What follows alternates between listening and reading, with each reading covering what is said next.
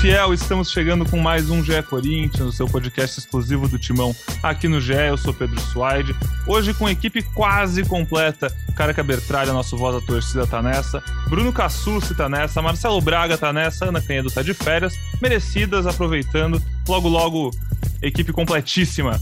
Fala, Cassucci, tudo bom? Tudo ótimo, merecidas, mais longas, hein, bicho? Longas. Já faz o quê? Umas duas semaninhas? Três? Ah, aquele jogador que vai pro DM e você não tem mais notícia, assim. É o Léo Santos do, do nosso Jetmão aqui. Desapareceu, Ana Canhedo, a... só vejo no... Quando a Aninha tava aqui entre nós ainda, o Silvinho tava em boa fase. a torcida ela mandou mensagem, ela mandou mensagem perguntando, Mancini já caiu? Falei, ah, maninha, espera, espera um pouco aí, depois te atualizo. A gente estava discutindo como que os reforços iam jogar, né? Casares, Otero, como que, que encaixava esses caras no time. Mas é isso aí, gente.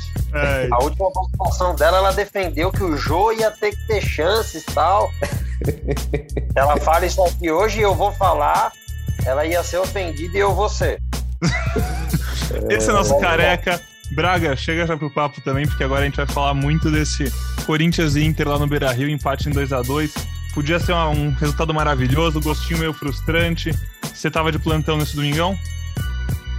Eu tava de plantão, tava aqui da minha casa, acompanhando essa partida pela TV Globo. Cara, é, foi um jogo de. Acho que o torcedor do Corinthians teve várias sensações ao longo dos 90 minutos, né? Primeiro você começa com o time ali nos primeiros minutos indo ao ataque, você fala, caramba, será que vai ser diferente?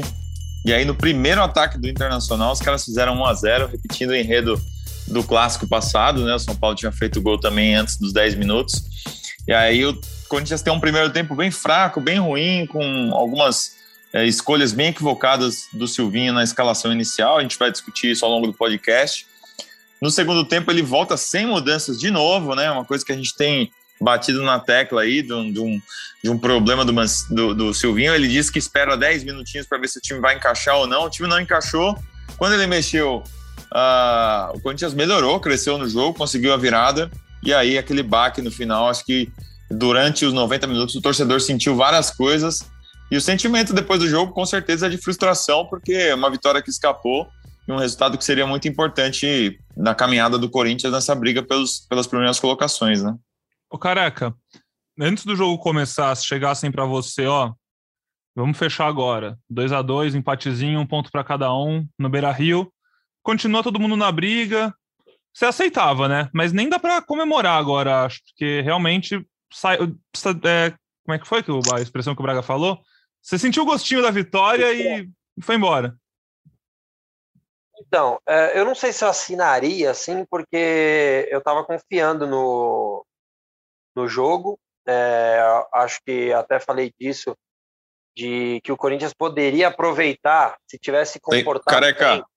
lembrei Oi? de você no podcast passado, você falou: eu assisti o jogo do Inter e dá para ganhar deles, hein? Você falou dá isso no, no, no, passado. Dá para ganhar, e só que infelizmente o Corinthians cometeu o mesmo erro que eu acho que é fundamental é mudar o clima do estádio de futebol e o Corinthians, logo com 10 minutos, já deixou o clima péssimo para ele mesmo.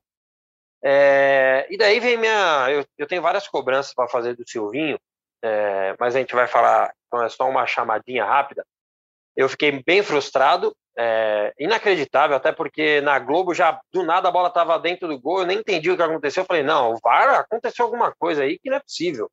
Como que essa bola chegou dentro do gol nossa, fiquei com uma cara de gol contra, meu Deus do céu, aquele quando você passa o cartão e dá o não autorizado, sabe? Uma fila atrás de você. Eu fiquei com essa cara, com esse sentimento. Mas, novamente, mesmo no começo, o Corinthians não aproveitando essa oportunidade de o estádio se virar contra o mandante, o Corinthians teve essa chance. Fez 2 a 1 um. Só que depois de fazer 2 a 1 um, vamos correr todo mundo para trás, vamos segurar aqui o resultado e vai dar tudo certo. E daí o cara acerta um chute, o nosso goleiro toma um gol pro nível do Cássio. Não o nível de 2012, o nível de agora mesmo, defensável. O Corinthians perde dois pontos, que deixa um gostinho mais do que amargo. Mas a gente continua na briga e chegou às 10 rodadas que eu falo desde o começo. Escola Tite. Nas 10 rodadas a gente vê para que nós estamos brigando, e acho que o Corinthians hoje briga por um G6. Tá bom brigar por um G6, Cassucci? Ah, pela média, se você somar a expectativa que se tinha lá no começo, com, com o que a gente foi vivendo é, no, no, decorrer do primeiro turno, aquele jogo contra o Flamengo, emblemático. Quando você faz uma média, brigar pelo G6, eu acho que tá legal. A gente, até na, na resenha aqui no, no podcast, podcast antes, estava Tava lembrando do último jogo do Donelli, né? A gente vai até falar da suspensão do Cássio mais para frente, mas e lembrou que foi num jogo da, da Sul-Americana contra o River Plate. E foi, era uma fase terrível ali do Corinthians, por exemplo. O Corinthians cumprindo tabela na, na Sul-Americana. O brasileiro começou sem perspectiva nenhuma, uma Copa do Brasil que logo de cara escorreu pelas mãos. Então, hoje, falar que o Corinthians pode ir para Libertadores direto, pô, legal, briga boa, mas em nível de Corinthians e até pela expectativa que se criou no decorrer da, do ano com a chegada dos reforços, tem um gosto de frustração, como teve esse empate. Agora, o Braga falou de, de escolhas erradas do Silvinho, e eu, eu, li a análise que ele fez hoje no GE, achei muito bacana. É, eu é, depois que, que passou, hoje agora a gente olha e vê que foi uma escolha errada. Mas quando ele sai com o Gabriel, não que o Gabriel tenha justificado nada nos últimos jogos, as atuações do Gabriel acho que na temporada inteira não justificam uma titularidade, é, mas eu consigo até entender o que o Silvinho estava tentando, eu acho, porque o Inter não se postou dessa forma pela circunstância do jogo. Depois que faz o gol, o Inter recua um pouco, dá, dá campo para o Corinthians, não é um time de tanta pressão e de, de tanta pegada. Mas o Inter, se você for ver, é um time forte, é um time de, de, contato. E nesses jogos o Cantilho não, não vai.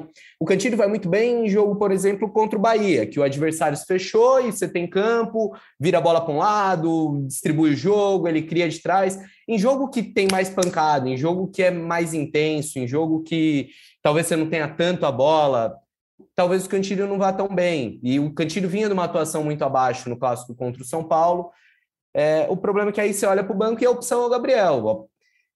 Talvez a opção pudesse logo de cara ser o do Queiroz? Pudesse, mas pensando até numa fila que você tem ali no elenco, você olha e fala, pô, o substituto natural é o Gabriel.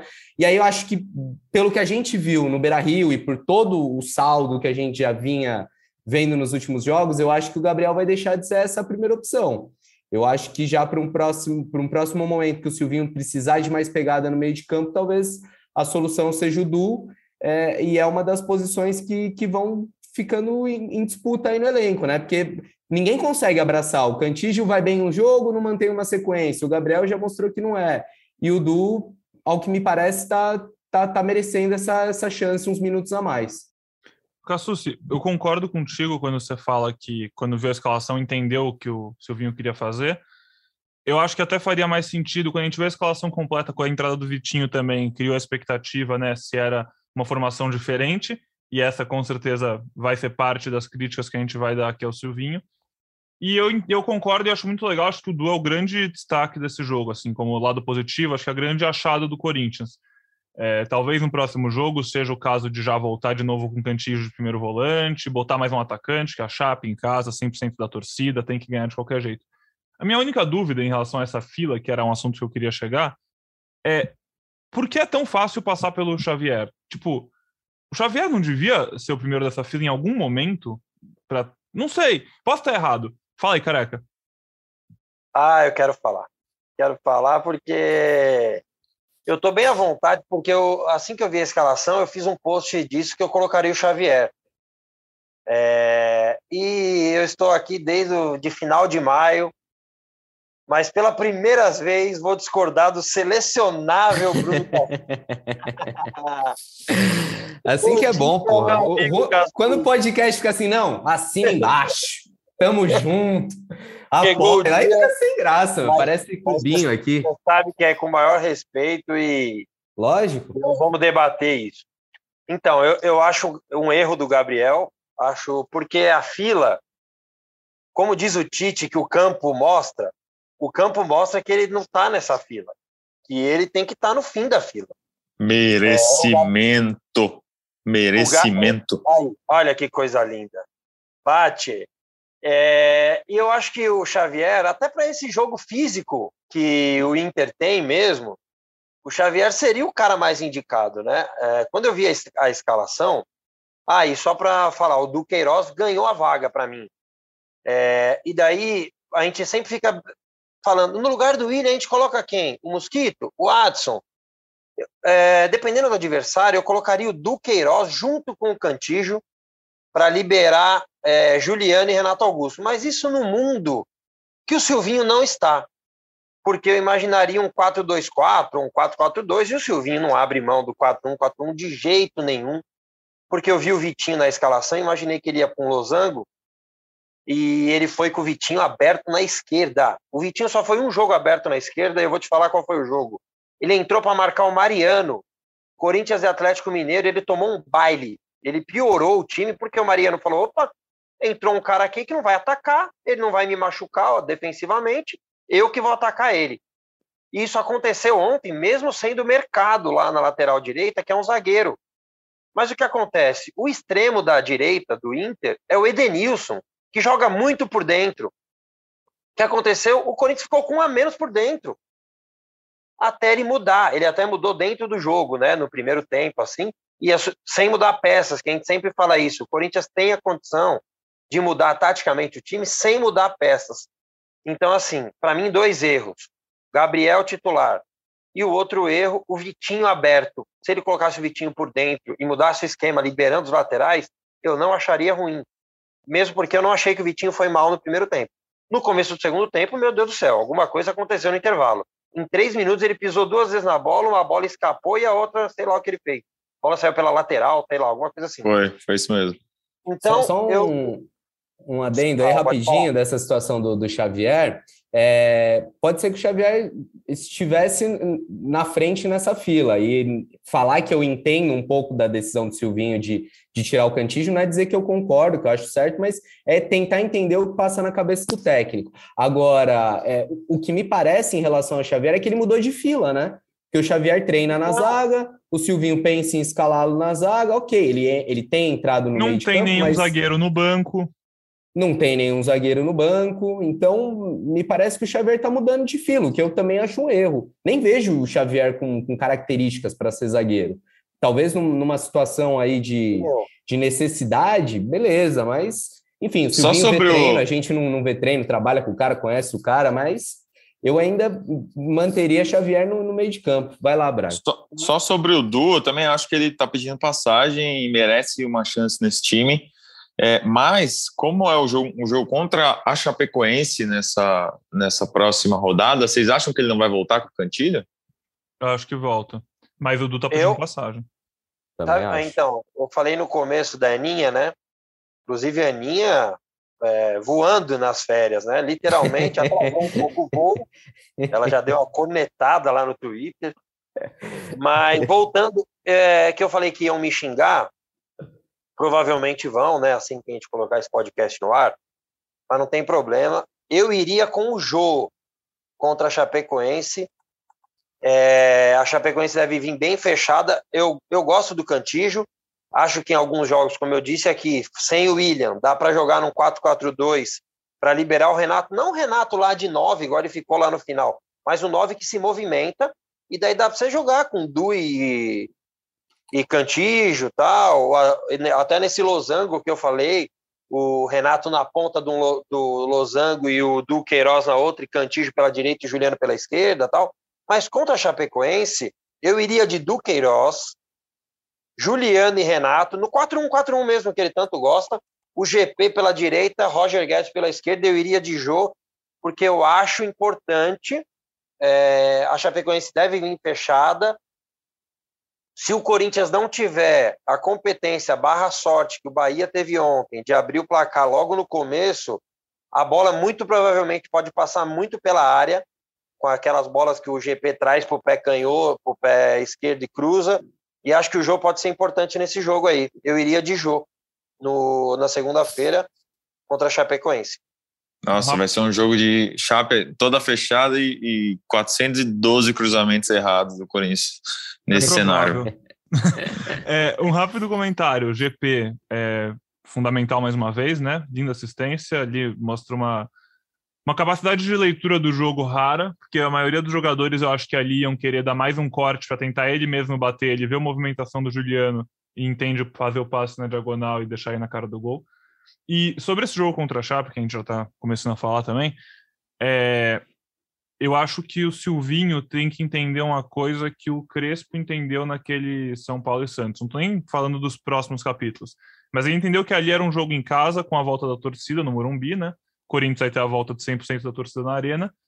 E ele tem que entender que é um jogo de vida ou morte. Então, assim, eu acho que ele deveria também ir com o Jô, porque se não ganhar, é, não sei, gente, eu não tenho nenhuma informação, não sei se o Cassuccio Braga tem, mas se tem também está no site. Mas assim, o ponto é, eu acho que fica insustentável, fica com data de validade. Se não ganhar da Chapecoense... Ah, isso não é, não precisa, não, não é nem informação, é isso, né? Tem. Estádio lotado, perder para a lanterna com o clima que tá, é, é, pegar as coisas e, e, e enfim, Sim, é deixar é o, o, cargo, né? É o mínimo de senso, né? A gente tem noção, a gente conhece como funciona o futebol, a gente vive isso, cada um no seu tempo, mas vive já há bastante tempo e sabe como as coisas funcionam. Então, assim, se eu sou o Silvinho, eu, tinha, eu, eu ia para cima assim, cara, minha ideia é óbvio, primeiro ganhar, mas é ganhar e é não parar de fazer gol. É, olha, entre aspas, a sorte que tem. Esse jogo é contra o último colocado em casa, na volta da torcida. Eu acho que eu, eu gosto do que o Careca falou e acho que ele poderia tentar algo nessa linha. Fala aí, Cassus. Agora, Pedrão, é, assim, eu, eu também acho que não, não, tem clima, né? Se, se não ganha do Lanterna em casa, com 100% de público, fica uma situação desgastante. Agora, o, o Corinthians precisa olhar para frente também. O Corinthians vai ficar nessa, assim, se ganhou essa rodada, vamos manter. Se, se perder, empatar, vamos trocar o técnico já. Vai ser qualquer resultado que vai, vai definir o futuro dele, porque para Libertadores, eu acho que é só uma tragédia tirar o Corinthians da Libertadores do ano que vem. Por desempenho, por, por pontuação, por ter nove vagas para time brasileiro, é, o Corinthians tem que começar a olhar para o ano que vem.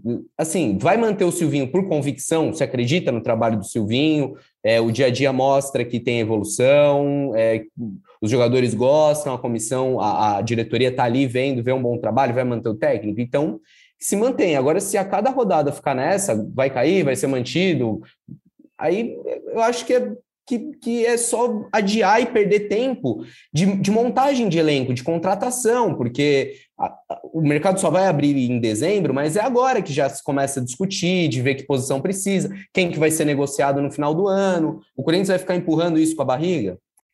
Eu acho importante mas... esse questionamento, Cassucci. É, mas eu quero saber o que vocês acham disso, porque assim, o time não tá evoluindo, né? Não, assim, ele fez a mudança no segundo tempo, melhorou no jogo, mas como um todo o time não evolui.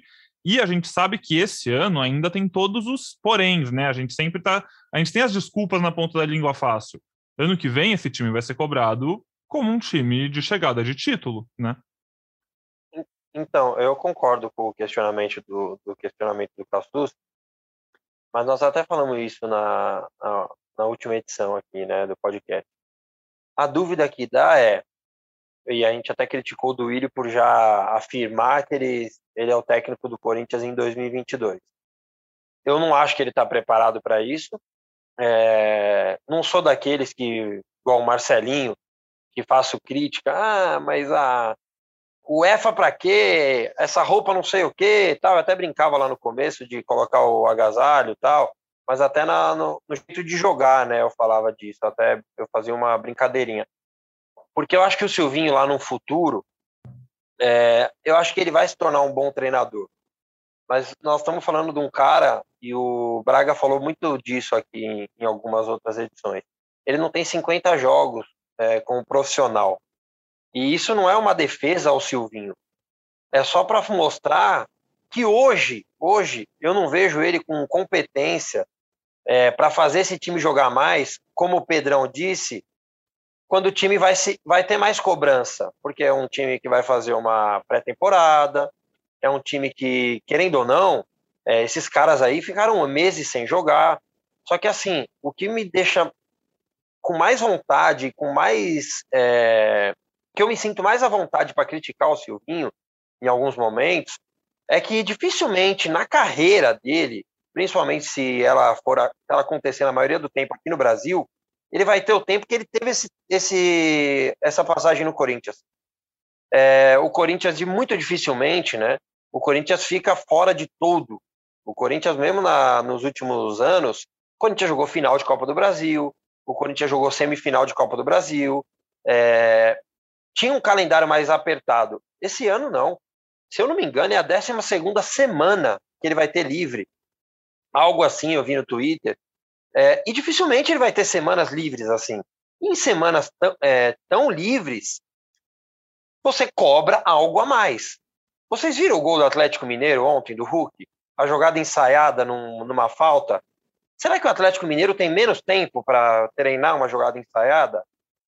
O Corinthians joga a bola na área no escanteio. Às vezes, sei lá, talvez eu prefira um tiro de meta para o Corinthians do que um escanteio. Não acontece nada, nada.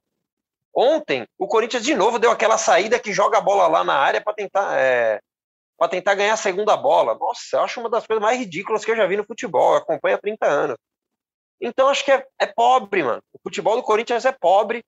É, ontem, até no 4-1, 4-1, que ele tanto gosta, saiu o gol, né? O GP por dentro ali, como interno, acabou saindo o gol. Mas, de novo, nós vivemos um, em vários momentos do jogo, Renato Augusto contra a Rapa. O que joga o Renato Augusto dá até dó dele.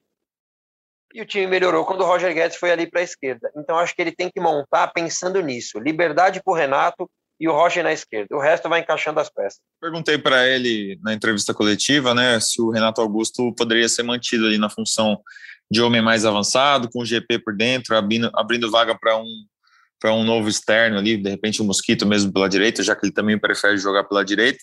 E ele deu sinais de que isso pode ser mantido sim. Ele falou num futuro próximo. A gente pode até ouvir a resposta aí do Silvinho uh, para o torcedor ouvir o que, ele pensa sobre isso. Cada conhecimento, quando a gente fala do clube, cinco meses que eu estou fazendo, eu fiz por esses dias, por essas horas, é, e, e, o quanto se gasta cada dia dentro do CT com cada atleta, com o grupo, é, ele se reflete aqui. Até você descobrir é onde estava o Gabriel Pereira, até você entender que ele faz o lado direito, mas ele faz a meia direita. O Renato Augusto reintegrou o Corinthians novamente. Que situação chegou Renato? Pode fazer o meio campo? Pode. Mas podia fazer como você citou, está correto, Marcelo? É, esse centroavante falso, com retenção. É, o Roger começou dentro, terminou fora, onde ele faz muito bem também. Vocês têm um conhecimento de causa, de elenco, de atletas. Esse é o tempo que muitas vezes treinadores pedem para você ter esse conhecimento, está correto, está correta, eu quero acreditar na resposta, feliz de poder responder. Ocorreu, e a última parte da tua pergunta foi se pode continuar. Isso dá clareza, dá clareza para o futuro, é futuro, futebol, são os próximos meses, dá clareza, é, dá entendimento de você entender os atletas e eles também te entenderem.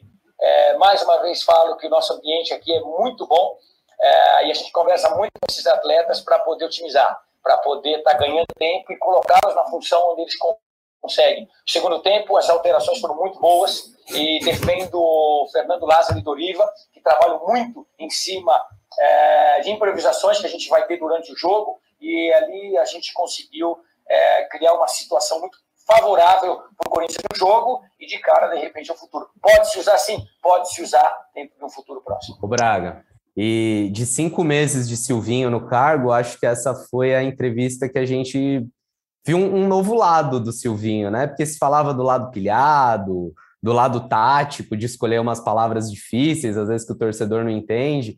E nessa ele, falando português claro, ele sentiu, né, cara? O Silvinho, por mais que se diga assim, ah, não, não ouve as críticas, isso não chega, tá focado no trabalho, não acompanha o que sai na imprensa. Quando ele começa a puxar a carta, é porque eu fui auxiliar do, do Mantini, é, porque eu tenho muita segurança do meu trabalho, porque eu tô. Eu, eu sei o que eu tô fazendo. Eu sei o que eu tô fazendo, eu sou auxiliar desde o começo da DEG. Começa a mostrar as credenciais, é, claramente o, o, cara sentiu. E eu acho que, é, de novo aqui, fazendo o papel de advogado do diabo, é, tem, tem críticas que são desrespeitosas, e aí é compreensível o cara sentir. Uma coisa é você vir aqui como a gente está vindo e contestar a falta de variação do sistema, a previsibilidade do Corinthians. A outra é falar da roupa do cara, chamar o cara de estagiário. Primeiro que é um desrespeito até com quem é estagiário. Segundo que respeita a trajetória do cara, sabe? Desde quando estudar é demérito para alguém, se buscar capacitação. Se é um cara que, que fica só no vamos lá, moçada, é, treininho básico, da coletiva a gente critica, fala que o cara é ultrapassado. Quando o cara vai buscar aprimoramento, a gente também vai criticar. Então, o, o, o Silvinho merece crítica? Merece, com respeito, com embasamento, dá para criticar o Silvinho. O que não dá é para essa falta de respeito, e, e, me parece que ele, que ele sentiu pela, pela entrevista que ele deu nesse domingo. Concordo inclusive, inclusive, quem vai editar esse podcast aqui é o nosso estagiário, Portuga, e a gente confia um nele. Um abraço, é Portuga. Salve, Portuga. Valeu, Portuga. Deixa eu. Tem um, tem um, um tweet aqui é, que, que o Tomás Rossolino, do meu timão, é, jogou uma luz nele ontem, que é do Thiago Souza. Há 19 horas atrás ele colocou esse tweet, que é: tá muito claro para mim que elenco e comissão técnica têm objetivos mais modestos que a torcida. E esse desalinhamento gera crise. Eu achei essa, essa reflexão interessante, porque o Silvinho, na, na entrevista coletiva, ele fala é, fazia muito tempo que o Corinthians não estava nessa posição, brigando por, por Libertadores nas, nas rodadas finais e tal. Se a gente for ver, desde que o Corinthians foi campeão em 2017, as campanhas de 2018, 2019, 2020 foram todas uma tragédia, né? Com diferentes técnicos e, e diferentes trajetórias. Mas é claro que o torcedor quer, quer que o time jogue melhor e é, é justo, né? É legítimo. Mas eu acho que, que a, o objetivo da diretoria e da comissão é só levar o time para Libertadores.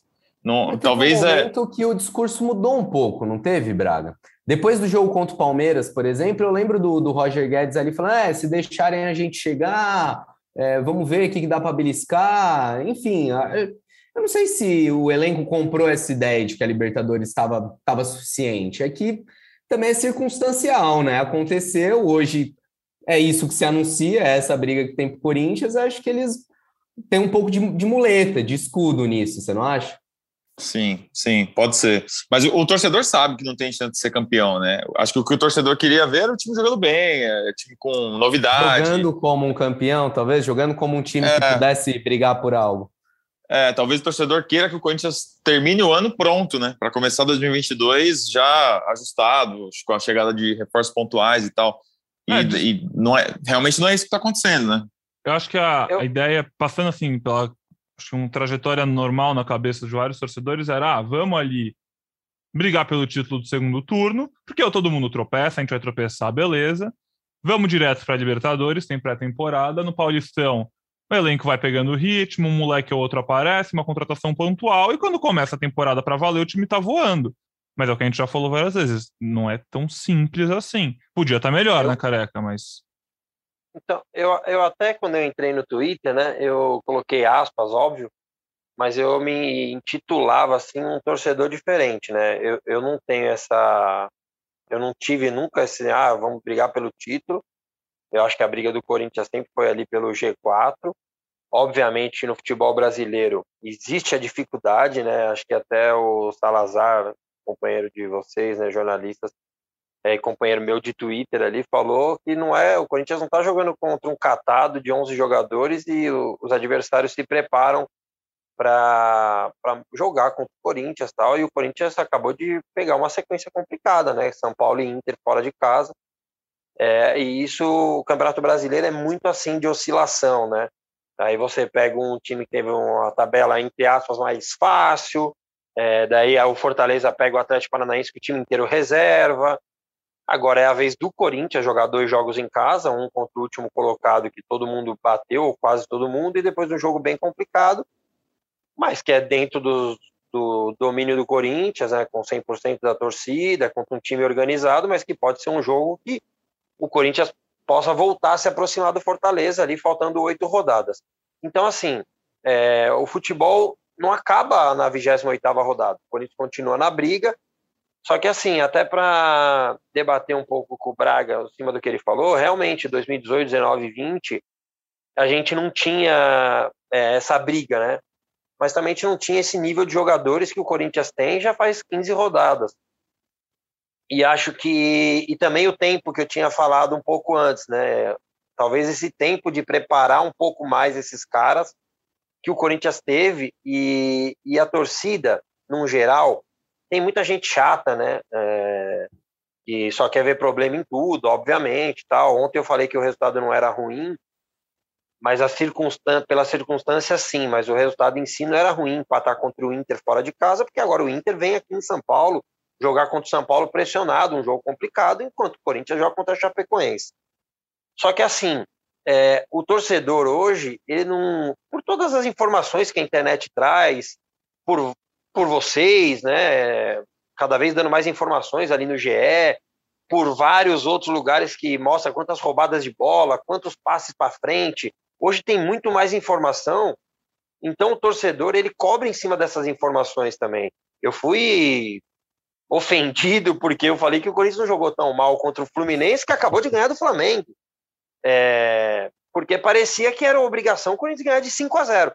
Por quê? Porque tem aquele chato que eu falei, mas tem o cara que olha que esse time pode dar mais. E é, e é o sentimento que eu tenho, sabe? É o sentimento de que o, a pontuação não é ruim do Corinthians. É, só que esse time pode dar mais. E tudo começa, gente, num jogo contra o esporte que não passa só pela técnica ou pela escalação do Silvinho. Passa por um jogo muito apático, né? É, e daí o Corinthians perde do esporte, e daí que acontece que isso é um fator que interfere muito no futebol e às vezes as pessoas esquecem. O psicológico do time. Isso mexeu com o time do Corinthians, porque o Corinthians começou, depois de 10 jogos sem perder, o Corinthians sentiu uma pressão de tipo, porra, por que, que o Corinthians jogou nessa enhaca? Será que o Corinthians já acha que tem esse super time que não precisa competir tanto? E a gente vê que no Campeonato Brasileiro, se você não competir, se você não colocar a bundinha no chão, você não vai ganhar os jogos. Porque, infelizmente, tirando Flamengo e Atlético, infelizmente que eu digo porque nós não somos esses aí, eles entre aspas, estão mesmo no tal do outro patamar. O resto é tudo igual, ou é tudo muito parecido. E se você não se doar, se você não colocar a bundinha no chão e competir, você vai ficar para trás. Então, por isso que a torcida do Corinthians também cobrou é, o time depois de começo muito apático contra o São Paulo, um clássico, e a derrota contra o esporte. E são esses pontos que hoje estão fazendo falta, que deixaram Palmeiras e Fortaleza escaparem um pouco. Ô, Careca, até em cima do que você está falando e que o Pedrão falou agora há pouco, né? Que a torcida não, não, não, nem, talvez em grande parte, nem sonhasse com entrar com briga por título, mas fazer um segundo turno digno entre os primeiros colocados. O Corinthians é só o oitavo é, do segundo turno, oitavo colocado na classificação do segundo turno, com aproveitamento de meio de tabela, um aproveitamento de 48%. Tem lá em cima o Galo, é, muito provavelmente campeão, está abrindo uma vantagem grande, está disparando lá na frente. O Galo é o melhor time do retorno. O Inter logo atrás, então, para se ver também que o Corinthians não, não pegou qualquer time. E aí depois times muito inferiores ao, ao Corinthians com, com campanhas melhores, né? O América Mineiro, terceiro melhor do retorno. O Fortaleza, que faz uma baita campanha, uma campanha surpreendente em quarto colocado. Flamengo Fluminense. E o Bragantino também à frente do Corinthians. De fato, uma campanha é, decepcionante para o torcedor que virou o turno ali acreditando que, que, que, o time já, já encaixaria, que o time poderia brigar de igual para igual com, com os primeiros colocados. Né? A impressão que dá como um todo, voltando a falar sobre o Silvinho, e acho que uma parada que meio que conclui isso que o Careca falou, é, a impressão que dá é que talvez a janela não bata, né? O Silvinho pode jogar um baita técnico, mas esse time, querendo ou não, com três jogadores com mais de 30 anos, uma cobrança necessária para a entrada de renda, né? Esse time também não é só questão de é, jogar bem e conquistar conquistar o povo, precisa conquistar coisa para ganhar dinheiro, para pagar os investimentos, para essas contratações não serem mais caras. E esses resultados vão ser necessários é, mais cedo do que tarde. A impressão que dá é que a janela não bate, que vai precisar de um técnico que consiga tirar desse time agora. Agora eu digo nos próximos meses, né? Mas que entra no que vem dando alguma confiança. E é o que a gente falou, parece que o Silvinho não tá nessa mesma janela de tempo do elenco, do time, do momento. É por aí, careca? Cara, eu vou te falar, é... eu de uns episódios para cá, eu tenho muito. Eu tô até com medo de me tornar igual o Castus falou, ah, cada rodada nós vamos mudando de opinião, o Silvinho vai cair ou não tal. E eu sei que ele não estava nem falando da gente aqui no, especificamente, mas num, num todo, né? Num, num macro. É, até a visão do Corinthians mesmo em relação à situação, né? Eu tenho, eu assim, às vezes eu falo, puta, mano, não dá mais, tal, só que eu tenho, faltam 10 rodadas, né? É, eu gosto muito do, aqui no Brasil, no trabalho do Voivoda lá e do técnico do Red Bull, agora me fugiu o nome, me Barbieri. Exato, obrigado. É, ambos não vão largar. agora o, os seus clubes, né? Não sei nem se o Barbieri no ano que vem, mesmo com um projeto, largaria um projeto Red Bull, né? É, o Corinthians muito provavelmente não vai arriscar, ainda mais agora, né? Trazer um cara de fora. É, me parece que o Corinthians é, sei lá, totalmente contra um técnico estrangeiro, que eu acho um erro. Não, também não acho que tem que trazer por trazer, ah, só porque o cara habla e não fala. Mas acho que Careca. é um mercado que. Rapidinho, só Oi. acho que isso é um ponto que pode continuar, mas só para a gente falar depois. Se isso é uma coisa que continua agora com o Duílio, porque o Duílio foi atrás do Aguirre, o Andrés, declaradamente. É. Era contra. É, mas é que desde o, acho que desde o Passarela, né? Não tem, não tem um Passarela. técnico gringo no Corinthians. Eu ia falar dele, sabia? Fiquei com medo de falar, pensar que tinha algum outro depois disso. Que foi um desastre, né? O Passarela. Então, assim, o que eu tô querendo dizer é: nós vamos trazer alguém agora para as últimas 10 partidas? Será que esse trazendo alguém agora, isso não pode ser até. O Braga falou isso, se eu não me engano, não no último, mas no penúltimo. É, como isso vai cair no elenco? E não é que nós estamos falando que ah, o elenco que manda no Corinthians. Não, não é assim. Mas se você não tem a percepção que o elenco é muito importante na aceitação, aspas, ou não, de um técnico, você está errado. Eu posso te garantir que você está errado. Isso não quer dizer panela. Então, assim, em 10 jogos, será que isso não vai ser negativo? Você trazer alguém? Então, assim, se, uma, se o Silvinho saísse hoje, a única é, opção que eu tenho, que eu pensaria assim, era manter o Lázaro, sabe? Então, será que é, é, o trabalho vai mudar tanto? Dá tempo, nós não vamos mais ter espaçado, né? Nós já estamos chegando na final da Copa do Brasil, então é, não vai, provavelmente vai ser de novo aquela batida de quarta e domingo. Então, assim, eu, eu não tenho opinião, desculpa, desculpa de verdade, assim, se você estava esperando eu falar fora Silvinho ou fica Silvinho. Eu acho que hoje, se chegou nesse ponto, e eu só pedi fora Silvinho no jogo contra o Flamengo, né? Eu não lembro que rodada que foi. É, porque acho que ali daria tempo, tal, os reforços estavam chegando.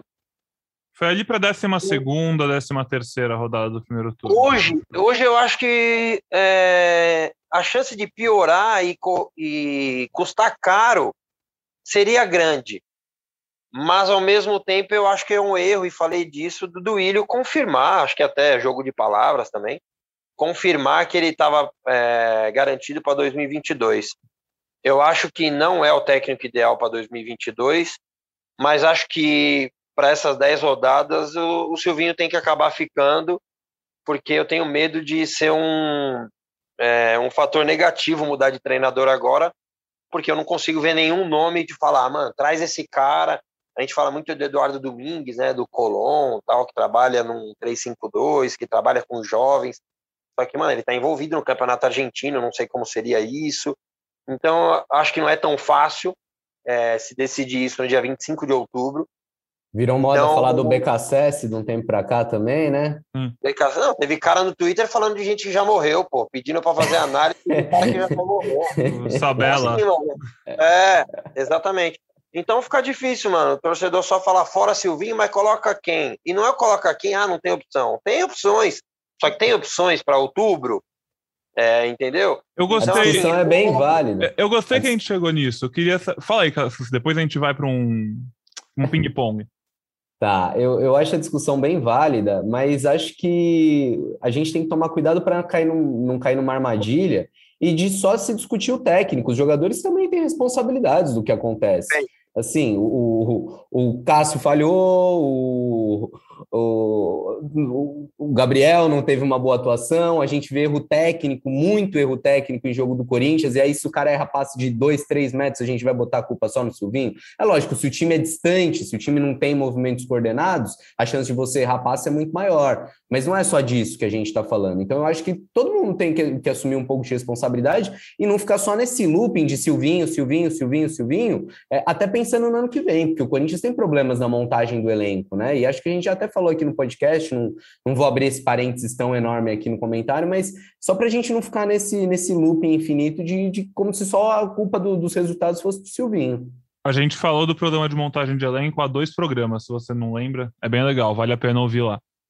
É... Mas assim como, assim como o Careca, eu também não consigo enxergar o, o, Silvinho comandando esse time ano que vem. Assim, por mais que eu acredite que ele vai terminar o campeonato, é, que ele vai ser mantido até as últimas rodadas, eu não consigo ver é, o Silvinho nessa, nesse planejamento para o ano que vem. Teve uma coletiva recente que ele deu no CT, que eu até perguntei se ele estava participando do planejamento, das contratações, e ele falou que não, que, que eles estavam focados no Campeonato Brasileiro. Isso me, me ligou um alerta ali de que talvez essa coisa de, ah, será o nosso técnico em 2022, talvez seja um negócio meio da boca para fora, assim, meio que para motivar só a comissão técnica hoje no trabalho, sabe? Até porque, não tô nem falando que é isso que o Duílio fez, mas é mais velho que andar para frente, dirigente falar que o técnico vai ficar no time e o técnico ser demitido. Vamos esperar, a gente vai descobrir o que vai acontecer. Mas o que eu falei que eu queria, achei legal que chegamos nesse ponto do podcast desse jeito, porque são dois pontos de discussão, né? O primeiro é, você trocaria o técnico agora, né, até o fim do ano, e aí você pode pensar em dois cenários, um cara que seria um cenário ideal para começar a construir algo e crescer para o ano que vem, ou alguém para só garantir que o time chega na Libertadores. E aí, se você trocaria o técnico, sendo o Silvio ou não, para o ano que vem. E aí, se você troca agora, já pensando num projeto mais longo, quem eu não vejo ter no mercado, né? É o que o Careca falou, isso é muito difícil. É, e até mesmo, Careca, você falou do Voivoda e do Barbieri, que possivelmente são os dois. Possivelmente não, são os dois melhores técnicos do Brasileirão, né? Os dois melhores trabalhos do Brasileirão, sem dúvida, são esses. É, ah, eu não sei se eles topariam trocar a. Não falta de pressão, porque os dois clubes têm pressão, mas é completamente diferente a pressão no Corinthians. Não sei se eles trocariam isso com os resultados que estão tendo para vir para o Corinthians. E, acima de tudo, eu não sei se dariam certo no Corinthians, porque também seriam apostas. É, esse é o ponto. O Silvinho é uma aposta, mas quem vocês acham que poderia, em algum momento, agora, né, chegar num futuro próximo, que não seria uma aposta. O Corinthians tentou o Renato, gente, que acho que seria o, né, teoricamente, o único que chegaria mais unânime, assim. É, não tem muita opção. E o Aguirre, vou, vou, jogar uma pimentinha, tá? O Aguirre tem os mesmos 41 pontos do Silvinho no Campeonato Brasileiro. Só que em quantas rodadas? É, em menos rodadas, né? Em algumas a menos, né? Porque ele chegou no Inter depois. Mas a torcida o Inter tá pé da vida com ele também, hein, gente. E aí tá para aí, e parece que ele pode ir para a seleção Ganhou dois. Ganhou dois. É, uma tomando empate aos 50 e outra empatando aos 47. Já tinha perdido do Palmeiras aqui. E é, também, se a gente for ficar... Não é um nome também, tá? O Aguirre vai chegar, tá? O Renato, o Renato Gaúcho, sim. Era um nome de falar, pô, chegou o Renato Gaúcho. É, por tudo que ele. Mas já tem gente até no Flamengo cobrando cara. Até no Flamengo, né? Sim. É. Exatamente. Eh, sem sete titulares, ninguém quer saber. Uma hora, uma hora na transmissão mostrou ele voltando pro banco. Nossa, um torcedor do Flamengo, meu Deus, uns palavrões que eu nem conhecia, mano. Eu vi. Atrás do banco, né, cara? Nossa, cornetando, é tão cornetando perto. o técnico que chegou na final da Libertadores do ano passado e desse ano. Até aí, cara, não tem, ah, acho é. que não tem técnico no Brasil não, que seja que, cornetado. É, exatamente, não tem uma unanimidade, né? Não tem nenhum nome que você vai falar, pô, esse cara aqui o Cuca ficou para ser mandado embora do Atlético Mineiro, pô. Eu vou, vou aproveitar esse. Hulk, lá, lembra? É verdade, no começo da temporada. Vou aproveitar esse papo livre aqui para falar que, cara, é muito louco isso, né, Cassus? Isso tudo, tipo, é, como que. A impressão que eu tenho é que depois do Jorge Jesus chegou no Brasil, a galera começou a achar que todo mundo ia conseguir fazer aquilo que ele fez durante alguns meses todo ano. E todo time é cobrado como se fosse assim. A galera precisa entender que aquilo lá, que foi né, um, aquilo é um ponto extremamente fora da curva, assim como o Corinthians de 2015 foi, o de 2017 também, por outros motivos, não né, questão de rendimento só, mas de resultado, e tantos outros times, mas é, isso não é um comentário sobre o Corinthians, esse é o ponto. Eu acho que é um comentário geral do futebol brasileiro que a gente está falando aqui. É agoniante essa, o jeito que está sendo tratado a questão dos técnicos aqui hoje. Sabe um outro ponto de outro ponto de, de reflexão? No Twitter, muita gente fala assim: ah, vocês, setoristas, eram mais críticos com o Carilli do que eram do que são com, com o Silvinho. E, e, aí eu comecei a pensar sobre isso. Eu acho que o Carilli, em 2019, ele, eh, a comparação era com o trabalho dele, né? O time de 2018 era comparado com aquele time de 17. O time de 2019 era comparado com o time de 18 e 17. Então, ele foi piorando o time ao longo do, daqueles três anos. Né? Acho que a comparação do Carilli era ali. Do Silvinho é uma comparação recente que a gente tem de Mancini, de Thiago Nunes, de trabalhos ruins também.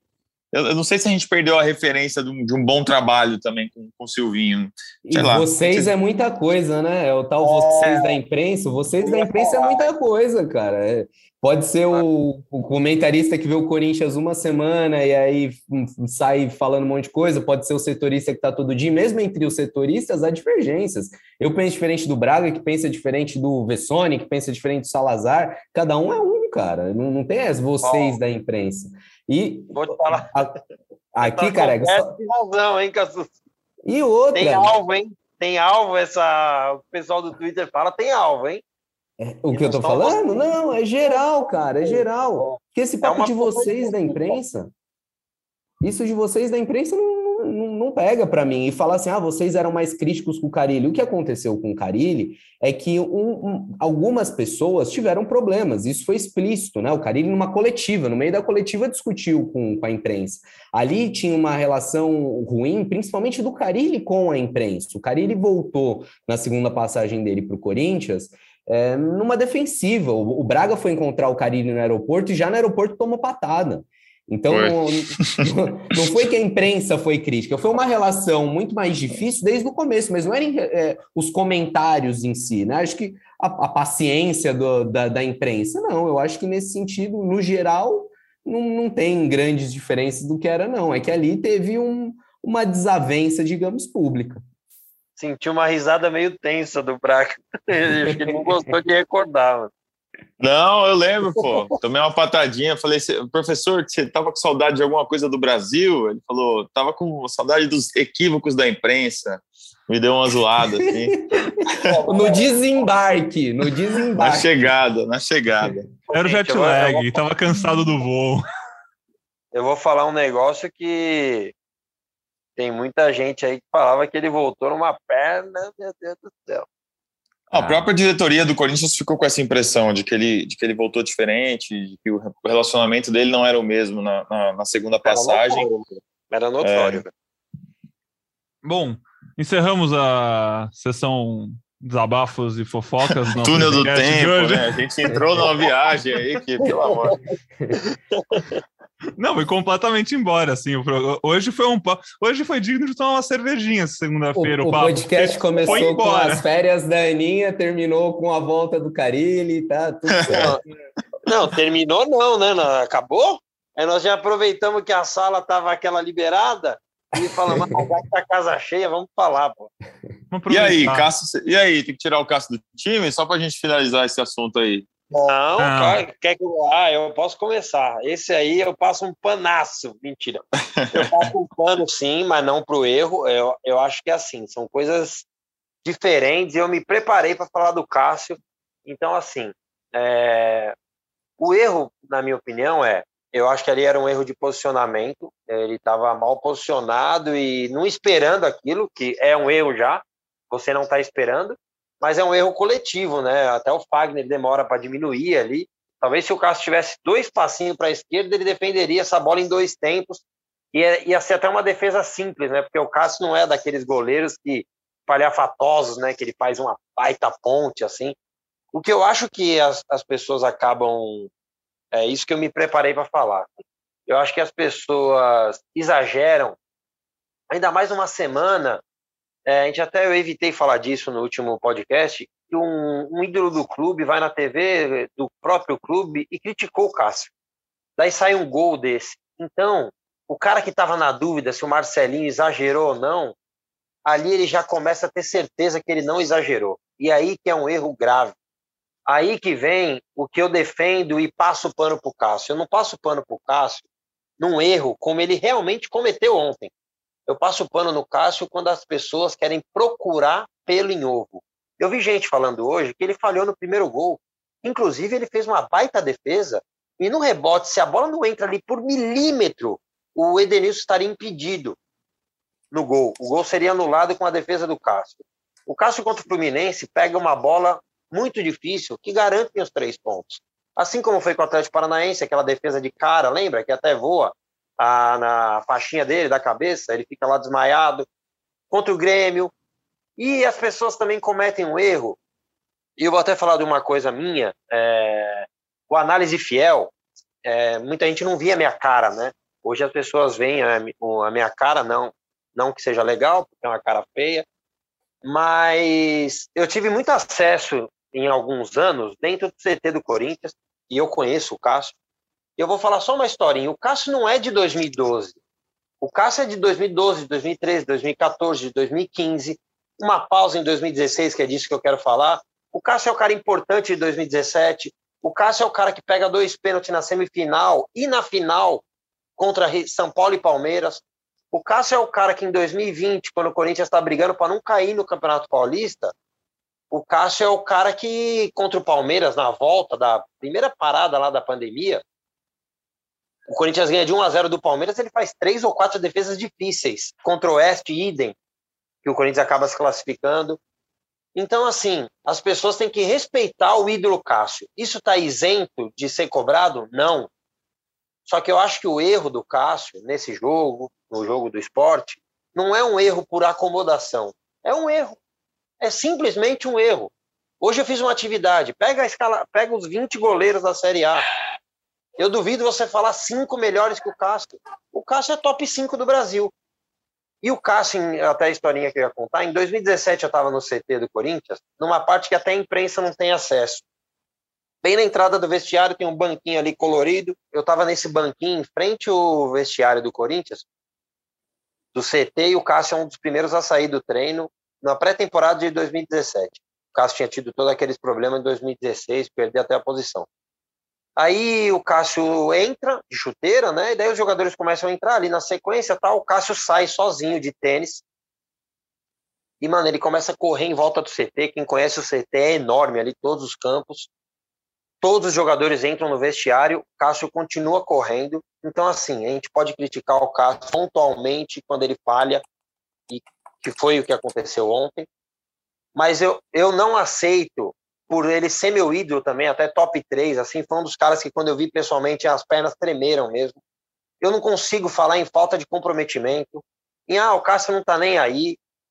O Cássio é uma liderança positiva no Corinthians, eu tenho certeza absoluta do que eu estou falando e a informação, não é só opinião. Então, assim, é, ele tem que ser criticado pontualmente, mas não dá para a gente ficar procurando e achando que o problema do Corinthians é o Cássio, mano. Por isso que eu passo pano na carreira do Cássio. Quando o Cássio erra, ele vai ser criticado pelo erro dele. Mas tudo querer colocar na conta do Cássio, eu acho uma injustiça muito grande o tamanho que o Cássio tem. E não é só tamanho de gigante, não. É tamanho de ídolo no clube. O careca. É sobre, sobre isso você, que eu. Você critica o Cássio e tem seus tem que ser criticado nesse caso, mas o cara não pode, aos 47 do segundo tempo, receber um lateral e girar com espaço para bater no gol, com seu time num jogo tão pegado como esse, de seis pontos, conseguindo uma vitória fora de casa. Então, só deixar isso aí. Fala, Braga. Não, o que eu ia falar é que isso que o careca relatou, que ele viu o Cássio correndo depois do treino, cara, isso acontecia direto quando a gente tinha acesso ao CT como a gente não vai ao CT há muito tempo, a gente não, não sabe se o Cássio continuou fazendo esse trabalho extra, esse esforço é, de parte física maior. Eu acho que sim, pelo perfil de jogador que ele se tornou ali depois de 2017, eu acredito que ele continue fazendo, mas a gente, como não vai mais ao CT, a gente não vê. Como a gente não vê os trabalhos uh, dos preparadores de goleiro, né? O Marcelo Carpes e o Luiz Fernando dos Santos. A gente não conhece o trabalho deles porque eles chegaram ali, um chegou com o Thiago Nunes tal, e aí fechou o CT por conta da pandemia. A gente não vê. Até um menino me mandou no Twitter hoje aqui, chama Viana, e ele fala que é, tem um meme na internet comparando a diferença do, do, treino do Cássio e do Jailson, que eu acho que o Neto mostrou isso num programa uma vez, que é o Cássio fazendo treino numa caixa de madeira e tal, e aí o Neto tirou sarro. E aí me, pergu me perguntou se o nível de treinamento do goleiro é, é caiu e, e e isso pode estar atrapalhando o rendimento do Cássio. E a gente não sabe avaliar isso, porque a gente não tem acompanhado os treinos, né? Eu lembro que os treinos do Mauri Lima, por exemplo, que hoje está no, no Grêmio, eram muito bons, ele sempre tinha coisas diferentes, é, fazia treino com, com lona molhada, fazia várias coisas diferentes. A gente não conhece o trabalho dos preparadores, porque a gente vê só aquele videozinho que a assessoria manda ali e tal. Então é uma coisa que eu não sei, como é que está sendo o trabalho do Cássio, como é que o Matheus Donelli está sendo preparado, como é que esses jovens goleiros estão. E, e não dá para dizer, olha, o Cássio precisa sair e tem goleiro pedindo passagem, porque a gente não vê esses caras treinando, né? É... Dois pontos eu queria só acrescentar, Braga. Primeiro, como tudo é questão de perspectiva, né? Eu odiava quando eu atravessava a cidade, ia lá pro, pro CT do Corinthians, na Casa do Chapéu, chegava lá, a gente via só os reservas fazendo um trabalhinho em campo reduzido e treino de goleiro. Hoje a gente sente até saudade de ver treino de goleiro, ver quem está trabalhando bem, é, e, e, é lamentável essa situação que a gente vive. Primeiro, compreensível por conta da pandemia, de, de fechar o CT e das medidas de distanciamento, mas hoje, por puro oportunismo, né, a gente vê o estádio com, com, vai ter 40 mil pessoas muito em breve no jogo contra a Chapecoense, já é 100%, e a imprensa ainda não tem acesso, né? Acho que é algo para se repensar e para o torcedor saber que faz diferença sim, a imprensa acompanhar, a imprensa ver, é melhor para o torcedor que sabe mais, é melhor para a gente que avalia com mais precisão, com mais qualidade. E só um segundo adendo, um segundo ponto, é, a importância do Cássio é, a gente ouve muito quando entrevista esses moleques que sobem da base. E, e, todos eles falam de como o Cássio recebe, de explicar o que é Corinthians, de ajudar, de dar a mão. Antes de entrar aqui na gravação, eu estava falando com o Beleze, zagueiro do Sub-20, que treina de vez em quando com um profissional e vai defender a seleção brasileira Sub-18, e ele falava disso. Eu perguntei para ele quem que, que tinha recebido ele no elenco profissional, quem que dava uns toques, e ele falou de uma conversa que ele teve com o Cássio. Então, é, valorize o ídolo. Eu acho que o Cássio merece críticas em alguns momentos, mas tem muito crédito, muito crédito. E eu vejo gente falando, ah, o fim da carreira do Cássio, a decadência do Cássio. Gente, até pouco tempo, quando o Corinthians estava é, na, naquela situação braba, teve muito pontinho que o Corinthians só arrancou na ponta do Cássio, ou que perdeu de pouco graças ao Cássio. É, e mesmo nessa fase mais recente, agora não dá para dizer que o Cássio vem mal, vem numa sequência ruim, não. Falhou no jogo contra o Inter, tem outras falhas que a gente pode pontuar. O jogo com os pés, por mais que tenha evoluído, ainda não é um primor, mas valorize o ídolo não só pelo que ele ainda faz, pelo que ele fez, pelo que ele representa dentro e fora de campo, acho que o caso tem, tem muitos créditos ainda. Importante esse ponto do retorno da imprensa aos treinos, Cassucci, porque muita gente, pô, ficou, fico o pé da vida com isso. Eu vejo lá no Twitter, quando o Vessone tá bastante tempo falando já disso, né? Fala toda hora. Ele tá numa cruzada. Ele tá, tá na campanha. Ele levou pro pessoal. Não, o Vessone é louco. Não, e tá certo. É, uma é uma crítica que a cada dia faz mais sentido. É... Inclusive, só um parênteses, o Vessone sempre, sempre acompanha sempre nosso ouve. podcast, então um abraço para ele. Abraço, deve estar na escuta. Abraço, VV. Daqui a pouco a gente te encontra no CT. Mas então, é, é complicado porque a gente vê muito comentário e eu fico pé da vida com esses comentários que a galera, a imprensa quer voltar para poder voltar a expor como o time treinou para o adversário. Eu lembro que há uns dois anos, é, muita, muito torcedor do Flamengo estava reclamando de um eu não lembro que repórter deu alguma coisa no dia de um jogo importante, a torcida ficou maluca, porque como você está explicando para outro time como o nosso técnico está pensando. A única coisa que eu quero dizer para essa galera, porque assim, é, vai continuar falando, mas assim, o único argumento que tem contra isso é: vocês não têm ideia do tamanho de um departamento de análise de dados de um time da Série A do Brasileirão. Eles sabem tudo o que eles querem saber e mais um pouco. Não é o que o repórter vai colocar no Twitter, nesse caso, que vai mudar é, a preparação para um jogo, porque os caras estão prontos para um milhão de, de, de, alternativas diferentes, eles estão Ô, todos Pedrão, os jogos. É, e sabe qual o técnico que, que deu mais abertura nesse tempo que eu estou no setorismo do Corinthians? Eu estou desde 2015, o Braga está desde o começo da década, acho 2011, né, Braga? 2012. Isso, 2011. Tá Cara, é o Tite. O, o, o, treino do Tite é todo aberto. Até a parte de bola parada, a única coisa que ele chega, ele vai lá, o mano auxiliar fala: Ó, só desliga a câmera, vira a câmera aí. Você vê tudo, tudo. Eu adorava, adorava, né? É, mas gostava muito do treino de sábado, por exemplo. Já que você tá de plantão, pelo menos você viu um treino muito bacana, porque você. Eu gostava. Puta, ninguém ia, trabalho... ninguém ia. Ninguém ia, você via todo o trabalho tático, às vezes o técnico saindo te dava uma explicação para você entender melhor. Então, traduzir isso para o torcedor, o torcedor entender o que o técnico pensa, o que está sendo trabalhado, avaliar melhor o que acontece na situação de jogo. É, e para o torcedor que fala, ah, é para dar arma para Gente, se o adversário estiver precisando acompanhar o Globo Esporte para saber do, do Corinthians, é que está muito mal, cara. Esquece, esquece, não precisa disso. É, mas enfim, não, não sou de, de, desses que faz campanha, que levanta bandeira no Twitter. Eu tento fazer uma, uma pressão mais nos bastidores, mas fica aqui também o nosso pedido. Acho que já passou da hora da imprensa voltar ao CT, faz falta para a gente, para o torcedor, para o clube, é bom, para todo mundo. É isso aí. É, no lugar do Cássio, é, Matheus Donelli, Kaique, o gigante Carlos. Donelli, né, mesmo, acho. É informação, opinião. Donelli, que né, ele, ele, ele, ele, tem quatro jogos no ano já, é, é visto como uma grande aposta o Kaique França, que é o jogador mais Peraí, velho. Braga, né? Braga, só para antes de não dar um ataque cardíaco no ouvinte, eu não tô falando que o Cássio tem que ser substituído, é que ele foi suspenso pro próximo jogo. O Cássio Isso, é o titular do Coringão, tá? Levou o terceiro amarelo e, e aí abre vaga contra a Chapecoense. Deve jogar o Donelli mesmo. O Kaique, que é o mais velho, é, tá em fim de contrato, não, não vai ter o vínculo renovado no fim do ano. Carlos Miguel acabou de chegar, né? É, um jogador foi de 22 anos. Pela primeira vez, né, para esse jogo contra o Inter. Foi. Ele acabou sendo cortado, foi cortado do banco, mas ele, mas ele foi relacionado. E tem o Guilherme também, o Pezão, mas acho que o Donelli é um jogador que está um pouco à frente aí nesse momento. Boa. Então o Corinthians deve ir com o Matheus Donelli no gol para esse duelo importante contra a Chapecoense, próxima segunda-feira, nove e meia da noite, fechando a rodada aí. É...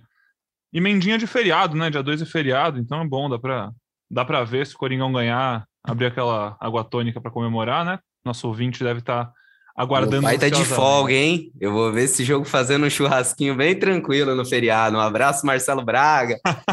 Eu estarei lá. E a Aninha. Será que teremos frio? Não, a Aninha, você é louco. Ela já tá de férias há três meses e tá indo viajar. Falei, ué, como assim, mano? Tá, foi dar uma descansada das férias, tá pesado. Apesar que as suas também tiveram momentos históricos, hein? Ah, vamos falar sobre outras coisas. Vamos falar sobre outra coisa. Vamos acabar de falar sobre essa sequência do Coringão para já ir encerrando esse podcast de hoje, que ficou longo. Se a gente tivesse ganho, hein, gente? A gente nessa felicidade toda. Yeah. Porque saiu isso, gol. Isso que tomou um gol aos 40 e é. tantos. Nossa Papo de eu segunda. Meu filho, eu tava procurando culpa até nele, mano. Right. Então é isso, o Corinthians pega a Chapecoense na próxima rodada, depois, como o Careca já muito bem informou, recebe o Fortaleza no sábado, então vai ter de segunda até sábado para treinar para um jogo muito difícil. E aí depois é o Galo fora de casa, Cuiabá em casa, Flamengo fora de casa. E aí fecha um turno daquele jogo tão marcante que Mudou um pouco o Corinthians, né? Mudou um pouco, não, mudou muito ali. A partir dali chegaram os reforços, Juliano estreou contra o Santos, enfim, que é a partir da sequência, mas aí já tá muito longe. A gente vai voltando aqui semanalmente, depois de todo jogo, às vezes mesmo sem jogo, só para bater um papo com vocês, como a gente fez na última sexta-feira, e a gente vai atualizando tudo o que acontece. Faltam 10 rodadas para o fim do Brasileirão, faltam 10 jogos para o fim da temporada do Corinthians, e você vai ficar por dentro de tudo aqui no GE. Cassucci, muito obrigado por esse podcast divertidíssimo. Fez minha segunda-feira. É, algum Valeu, comentário gente. final aí? Ah, acho que a única coisa que a gente não acabou passando batido, mas João Vitor volta para a zaga no próximo jogo, né? E aí acho que grandes chances de, de mudança do meio para frente. Falaremos disso no GE. Globo ou em qualquer edição extra do podcast. E sempre um prazer estar aqui com vocês, muito divertido. E um abraço, amigos. Valeu. Cassucci, brigadão. Braga, aquele abraço também, muito obrigado. Valeu, Pedrão, valeu, amigos. Espero que você que nos acompanhou até aqui tenha gostado. A gente deu uma viajada hoje, falou de um monte de coisa. Se você está nos acompanhando aí no carro, em casa, lavando louça, espero que tenha sido divertido. Voltamos em breve. Um abraço. Voltaremos, né, careca? Valeu, gente. Obrigado aí. Foi sempre é sempre bom bater um papo com vocês. Hoje foi bem legal aqui, pena que não ganhou, mas é sempre bom falar com vocês. Vamos até o próximo, espero com vitória. E temos que vencer a Chapecoense de qualquer jeito para voltar ali da a briga. Um abraço, amigos. Boa semana para vocês. Uma boa semana para você também, careca. Uma boa semana ao nosso ouvinte. Muito obrigado pela companhia em mais um GE Corinthians. E logo, logo a gente está de volta. Aquele abraço.